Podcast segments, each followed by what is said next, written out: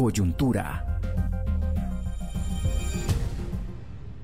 Oyentes con criterio, por favor escuchen la cifra. 25 mujeres han sido violadas en San Juan Zacatepeques. Algunas no denuncian porque los procesos son muy lentos y no tienen los recursos económicos para movilizarse.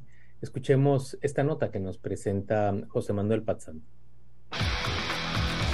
Reportero con criterio cuando los tipos que estaban atrás, como yo quieren ir, me jalaron. En ese momento me imaginé, me van a violar, porque me acostaron en el sillón.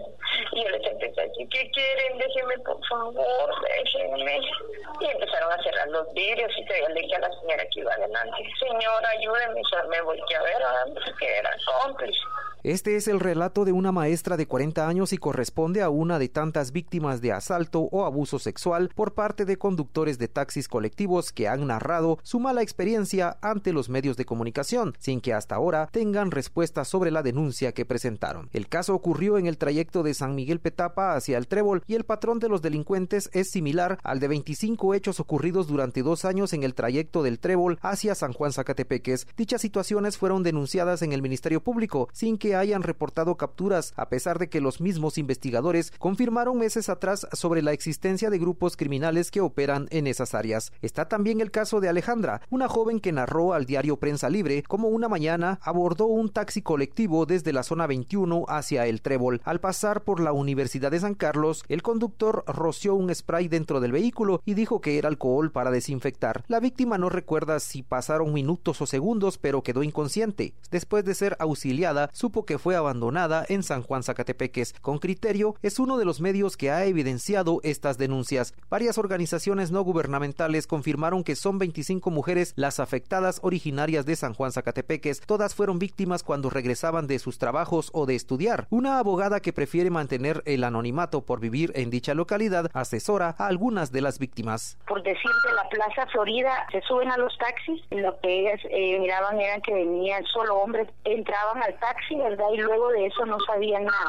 Quienes hablan por las víctimas temen dar su identidad porque sospechan de los integrantes de las patrullas de seguridad que operan en ese municipio. Lo extraño, según ellas, es que no han hecho nada para averiguar quiénes están detrás de estos hechos ilícitos. Para María Reyes, como se identifica otra de las mujeres afectadas que narró lo ocurrido al medio digital Ruda, regresar a casa todos los días es una pesadilla. Antes, según ella, aprovechaba el viaje para leer un libro. Ahora solo viaja pendiente de quién sube en su trayecto después de que en 2021 un taxista y su cómplice intentaron secuestrarla en Villahermosa, San Miguel Petapa, pero logró escapar. Ya había recibido terapias por ser abusada sexualmente cuando era niña. Ahora, cada vez que aborda un taxi, toma el número de placa, no usa su teléfono, no los aborda si van vacíos o cuando todos los pasajeros son hombres. Claudia Hernández, directora de la Fundación Sobrevivientes, considera que los operativos del Ministerio Público están focalizados en femicidios y pornografía infantil, pero no en estos casos. Hacer el llamado a que si existen otras víctimas que puedan acercarse a colocar la denuncia. A raíz de eso se identificó un violador donde habían cinco casos. Era un taxista en Villanueva. En 2015, el taxista José Albures Manso de 30 años fue sentenciado a 298 años de prisión por abusar sexualmente de nueve mujeres. Cuando la noticia trascendió, otras 13 víctimas lo denunciaron. José Manuel Patzán, Radio con Criterio. Bueno, ya vi usted el reporte de, de José Manuel Patzán y vea, vamos a conversar ahora con, con dos personas cuyos nombres no vamos a, identificar. Forman parte de organizaciones eh, que trabajan en defensa de los derechos de las mujeres eh, y por supuesto guardan medidas de, de seguridad. Eh, quisiera mm, arrancar primero saludándolas a ambas y pidiéndole a, a nuestra invitada número uno que que nos diga, por favor, de qué manera se ha vinculado con, con la ayuda a mujeres que son víctimas de violencia. Hola, buenos días. Eh, bueno, eh, quisiera comentarles que en el área sur de San Juan de Zacatepeque donde se han denunciado estos casos, pues estos casos que, que se han denunciado, pero no al sistema, ¿verdad? Sino que a, a nuestra organización han llegado eh, casos referidos algunas veces por el, centro de salud. El acompañamiento que nosotros eh, damos es el acompañamiento psicosocial, no legal, ¿verdad? Eh, ya depende de cada eh, eh, víctima, ¿verdad? denunciar. ya es decisión sí se le da asesoría, pero al final la decisión es de ellas. Quisiera saber de los casos que ustedes han recibido referidos por el centro de salud para que las atiendan a, las víctimas psicológicamente. ¿Cuántas han decidido presentar denuncia en el Ministerio Público? Sí, aló. Hola, muy buenos días. Bienvenida. Eh, bueno, eh, nosotras eh, hemos estado trabajando como organizaciones con mujeres, ¿verdad? Algunas son referidas del centro de salud, pero también hemos tenido referencia de mujeres de otras organizaciones a las que ellas han llegado.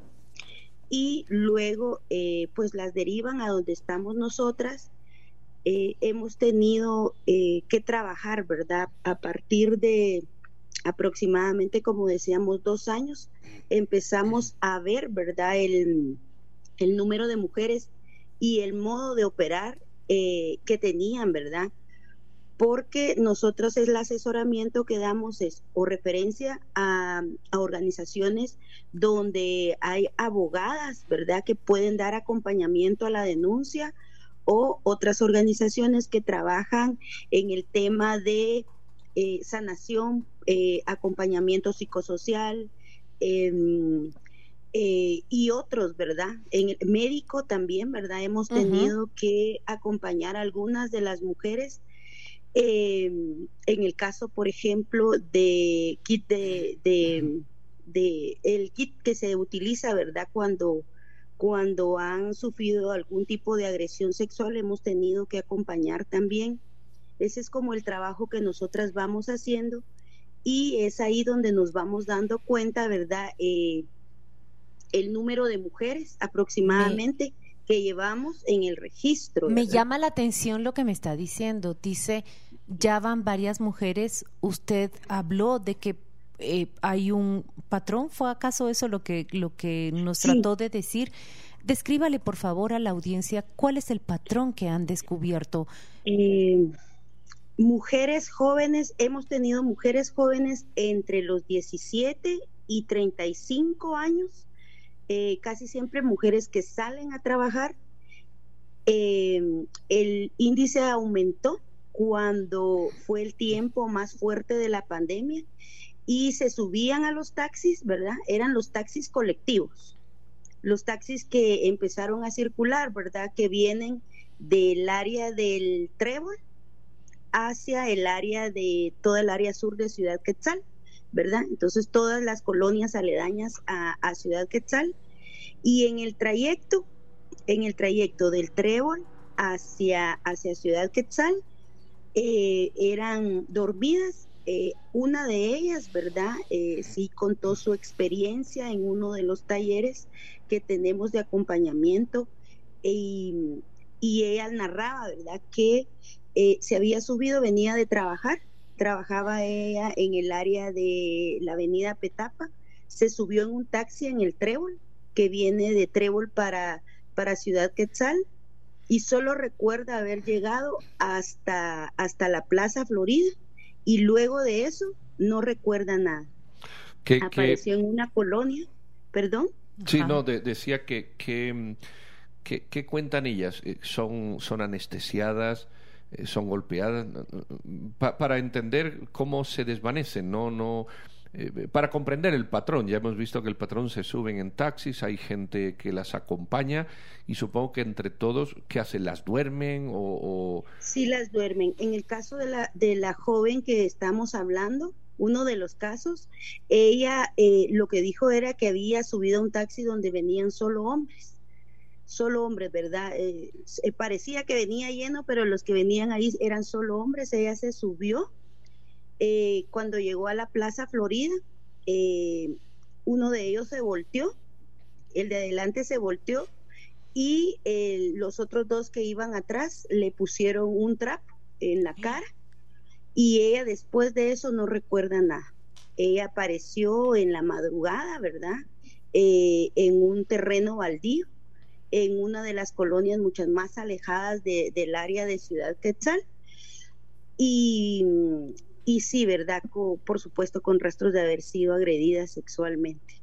Mira, ¿y por qué? Dos preguntas tengo. ¿Por qué estas mujeres tienden a usar los taxis colectivos si son tan inseguros? Pregunta número uno. Y pregunta número dos, me llamó la atención ese kit que ustedes le otorgan a, a víctimas de abuso sexual. ¿Qué contiene el kit y de qué manera las ayuda a ellas? Cuéntenos, por favor.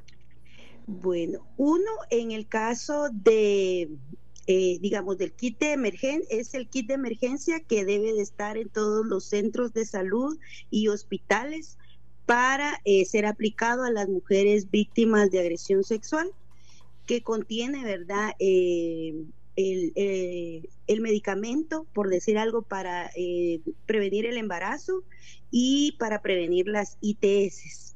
Ese es el kit de emergencia y es eh, debe de estar en todas las organizaciones eh, o instituciones públicas del sistema de salud. En o sea, es tratar de evitar que una mujer sea víctima de un embarazo no deseado producto de, un una, de, un, de una violación. O una enfermedad de transmisión sexual. Sí, una ITS y una enfermedad de transmisión sexual. Yo quiero... continúe, concluya. No, concluya, por favor. Eh, en el caso, digamos, eh, del centro de salud, eh, decir, ¿verdad?, que hemos trabajado en conjunto, tratan, ¿verdad?, de poder cubrir a la población, pero muy recientemente ese kit de, emergencia está en el centro de salud de Ciudad Quetzal. ¿Quién? que ustedes dijeron que sus organizaciones se enfocan y se especializan en una atención psicosocial. Esto significa que no hay abogadas que puedan auxiliar a estas víctimas a presentar una denuncia penal. Pero quisiera preguntarle, a través de las organizaciones, ¿ha existido alguna comunicación con eh, la Fiscalía Municipal, con la Fiscalía de Delitos contra la Mujer? un esfuerzo pues para que este grupo de mujeres que ya se, se, han identificado como víctimas de parte de ustedes puedan presentar una denuncia o acaso existe entre todos sus casos alguien que sí haya presentado la denuncia y podamos nosotros conocer cuál fue el curso de, de la investigación y de las acciones que las fuerzas de seguridad han tenido. Bueno, decir que eh, en San Juan Zacatepeques eh, no tenemos oficina de atención a mujeres. El Ministerio Público de, San Juan tiene eh, una oficina de atención, muy recientemente abrió una oficina de atención a la víctima, pero no hay ninguna oficina especializada en, en delitos en contra de la mujer. Entonces, también, ¿verdad? Se ha ido haciendo el esfuerzo de poder ir eh, organizándonos y tratar de ir eh, apoyando, ¿verdad? Para que se puedan hacer toda la parte de las eh, reuniones, ¿verdad? Que se hacen, se deberían de hacer mensualmente con el Ministerio Público. Algunas mujeres y de, de los casos que nosotros hemos acompañado, una una de ellas sí puso la denuncia y ella la puso no la puso antes de llegar con nosotras. Ella fue y, fue al Ministerio Público, pero ella precisamente por eso eh, siguió estando con nosotras en todos los procesos que le hemos apoyado, porque eh, su denuncia no tuvo lo voy a decir así, un seguimiento adecuado, ¿verdad? ¿A qué se refiere? estamos. ¿A qué se refiere con no tener un seguimiento adecuado? No ha habido una investigación, llevamos más de dos años aproximadamente con ese caso. Es indolencia del eh, Ministerio Público. ¿Usted encuentra indolencia del MP? Sí, ella sí fue al Ministerio Público, ¿verdad? Ella sí fue, eh, como digo, ella fue sola porque le sucedió su, su mamá y su papá la auxiliaron, la llevaron al Ministerio Público. Ella donde vio que su denuncia no, no caminaba, decíamos nosotros, ¿verdad? Eh, ella desistió de la denuncia. ella desistió de seguir haciendo la denuncia y entonces eh, fue referida para que pudiéramos darle eh, otro acompañamiento. Yo, yo veo aquí algunas, algunas declaraciones o algunas, sí, declaraciones que hizo el Ministerio Público que, que me gustaría eh, que nos contara. Una, por ejemplo, si los médicos mm, públicos o privados a los que asisten estas víctimas reportan estos casos como tal, porque tienen la obligación de hacerlo. Otra cosa es que lo hagan y, a lo mejor muchas veces en una investigación no se encuentra el antecedente médico porque el médico nunca lo reportó y evidentemente no hay, no hay un anclaje eh, en esta prueba. Y, si realmente eh, esta falta de, de, informes médicos, mm, producto de no haber sido enviados cuando un médico ve una violación o, o una persona llega a denunciarla, eh, pueden ser un detonante de, de, estas investigaciones que no terminan porque vamos a decir que el elemento origen falta de, desde la base. No, no, sé si eso es frecuente o no. Eh, lo que pasa es que los médicos están obligados a, a denunciar la, eh, a una que a, apoyar a una mujer que haya sido víctima de violencia sexual en las primeras 72 horas. Si la joven, por ejemplo, en el caso de, de, algunas compañeras que nosotras hemos acompañado, ellas lo han hablado mucho tiempo después, por el miedo, por y llegan al servicio eh, psicológico, porque ya están mal y la somatización y un montón de, de, consecuencias que tiene eh, eh, el ser víctima de una agresión sexual, ¿verdad? Por miedo, por miedo a denunciar, porque también, ¿verdad? Eh, nosotros trabajamos en una comunidad, eh, el área sur, aún cuando tenemos el Ministerio Público, eh, nosotros hablamos del área sur y el área norte, ¿verdad? El área norte es como centro de San Juan y, y hacia el noroccidente y toda el área sur es, digamos, Ciudad Quetzal y las colonias aledañas. En toda el área sur y las colonias aledañas no tenemos institucionalidad, por decir así. Lo único que existe aquí es eh, dos, eh, dos eh, subcomisarías, ¿verdad?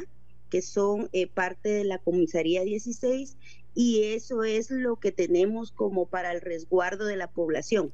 La policía en dos en dos mm, en dos subestaciones. Esas estaciones tienen no tenemos perdón, aquí no hay ninguna oficina del Ministerio Público, aquí no hay ninguna oficina, eh, no hay, digamos, servicio del INASIF.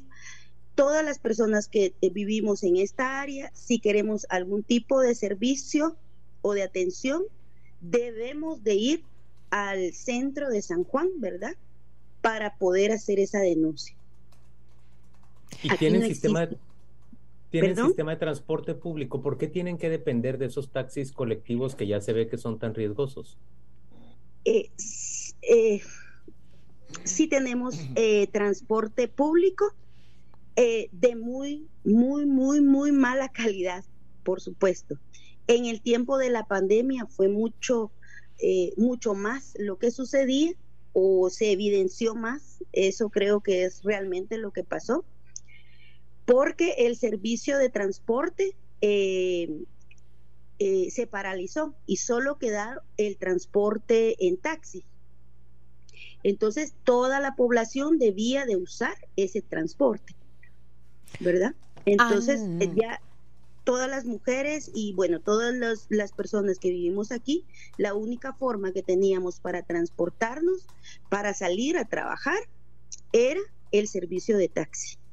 ¿Han establecido cuál es la sustancia que utilizan para que las mujeres eh, en un momento están eh, pagando el servicio de transporte y después no recuerdan nada más que amanecer en terrenos baldíos y necesitar asistencia médica.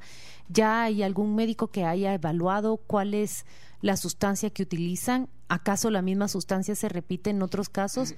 Y quería preguntarle sobre, sobre una, una pequeña línea que escucho en la nota de José Manuel. Esos eh, grupos de, de eh, autodefensa eh, civil organizados especialmente en San Juan Zacatepeques y en otras áreas, ¿están al tanto de esto? ¿Esas comisarías o subestaciones policíacas que usted menciona han recibido notificaciones o acercamiento de parte de las organizaciones?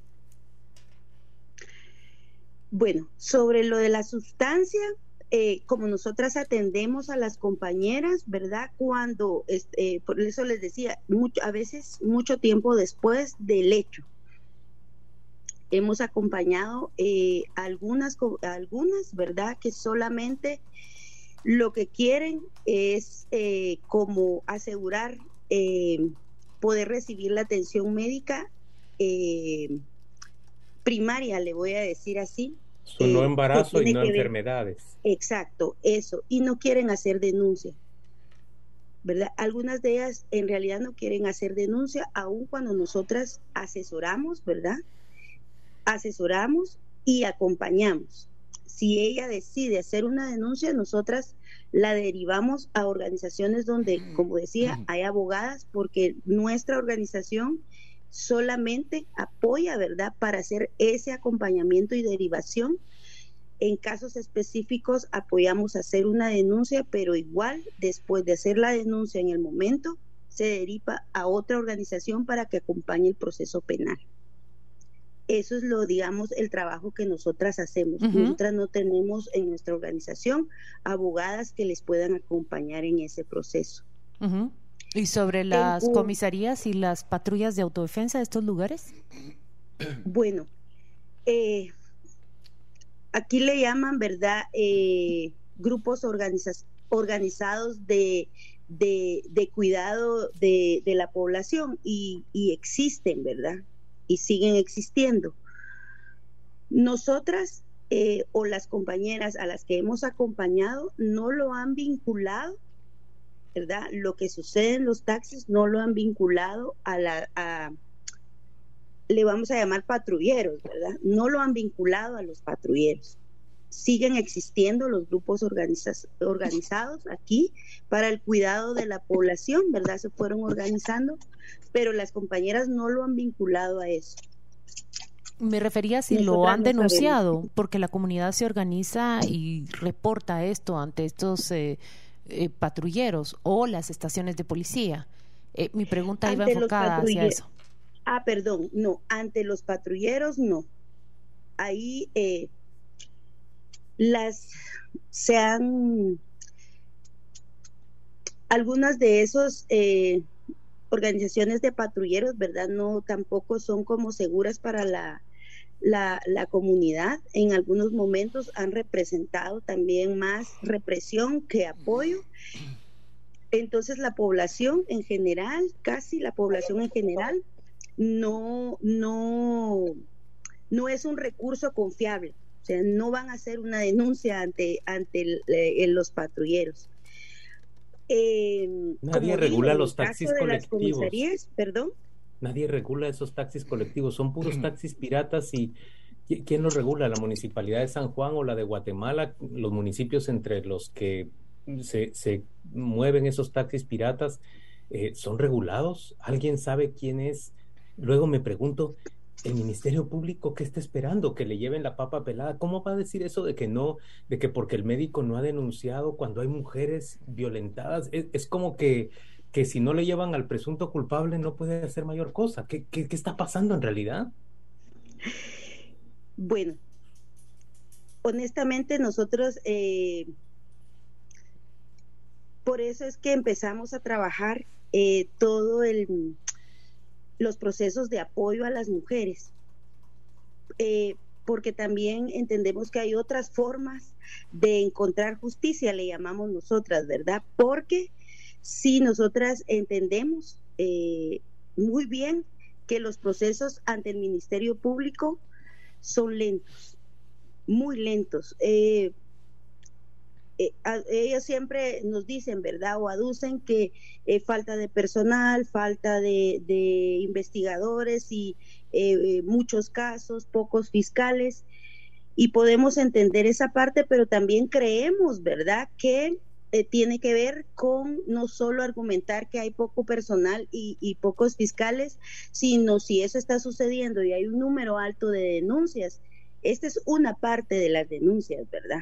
hay muchas más denuncias de en otros, de otros casos y de otros, digamos, delitos que tampoco caminan, que tampoco eh, reciben el, el, trato que, que, debería de recibirse de las instituciones. Es triste y lamentable, ¿verdad?, que el Ministerio Público pues funcione de esa forma. Y por eso nosotras eh, tratamos de ir apoyando en otros sentidos a quienes, a quienes mm, han sido víctimas. Y honestamente cuando se trata, eh, por ejemplo, de una mujer violentada, víctima de violencia en contra de la mujer, preferimos llevarla en acompañamiento al MAIMI, por ejemplo, donde todos los servicios están ahí, aunque la denuncia tenga que regresar al Ministerio Público de San Juan. Pero sabemos que en el MAIMI, por ejemplo, se puede hacer la denuncia en un, en un solo día, porque lleva bastante tiempo.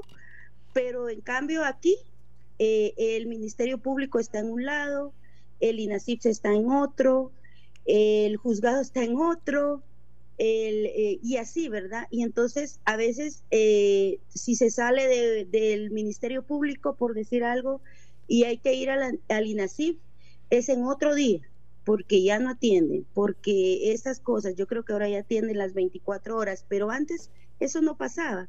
El Ministerio Público tampoco trabajaba 24 horas aquí. Tenía un horario de, de 6 a de creo que de 6 a 5 de la tarde o 6 de la tarde y entonces después de esa hora eh, hasta el otro día. Eh, eh, son las debilidades que fuimos encontrando y por eso fuimos buscando rutas alternativas para hacer ese acompañamiento. Dentro de esas rutas alternativas encontramos poder llevar justicia restaurativa, decimos nosotros, para quienes en ese momento están sufriendo y que la justicia penal va a llegar en cinco años. O quizás no, no va a llegar, pero lo que urge aquí por lo menos es detener, que no exista otra víctima más. Esa es la urgencia.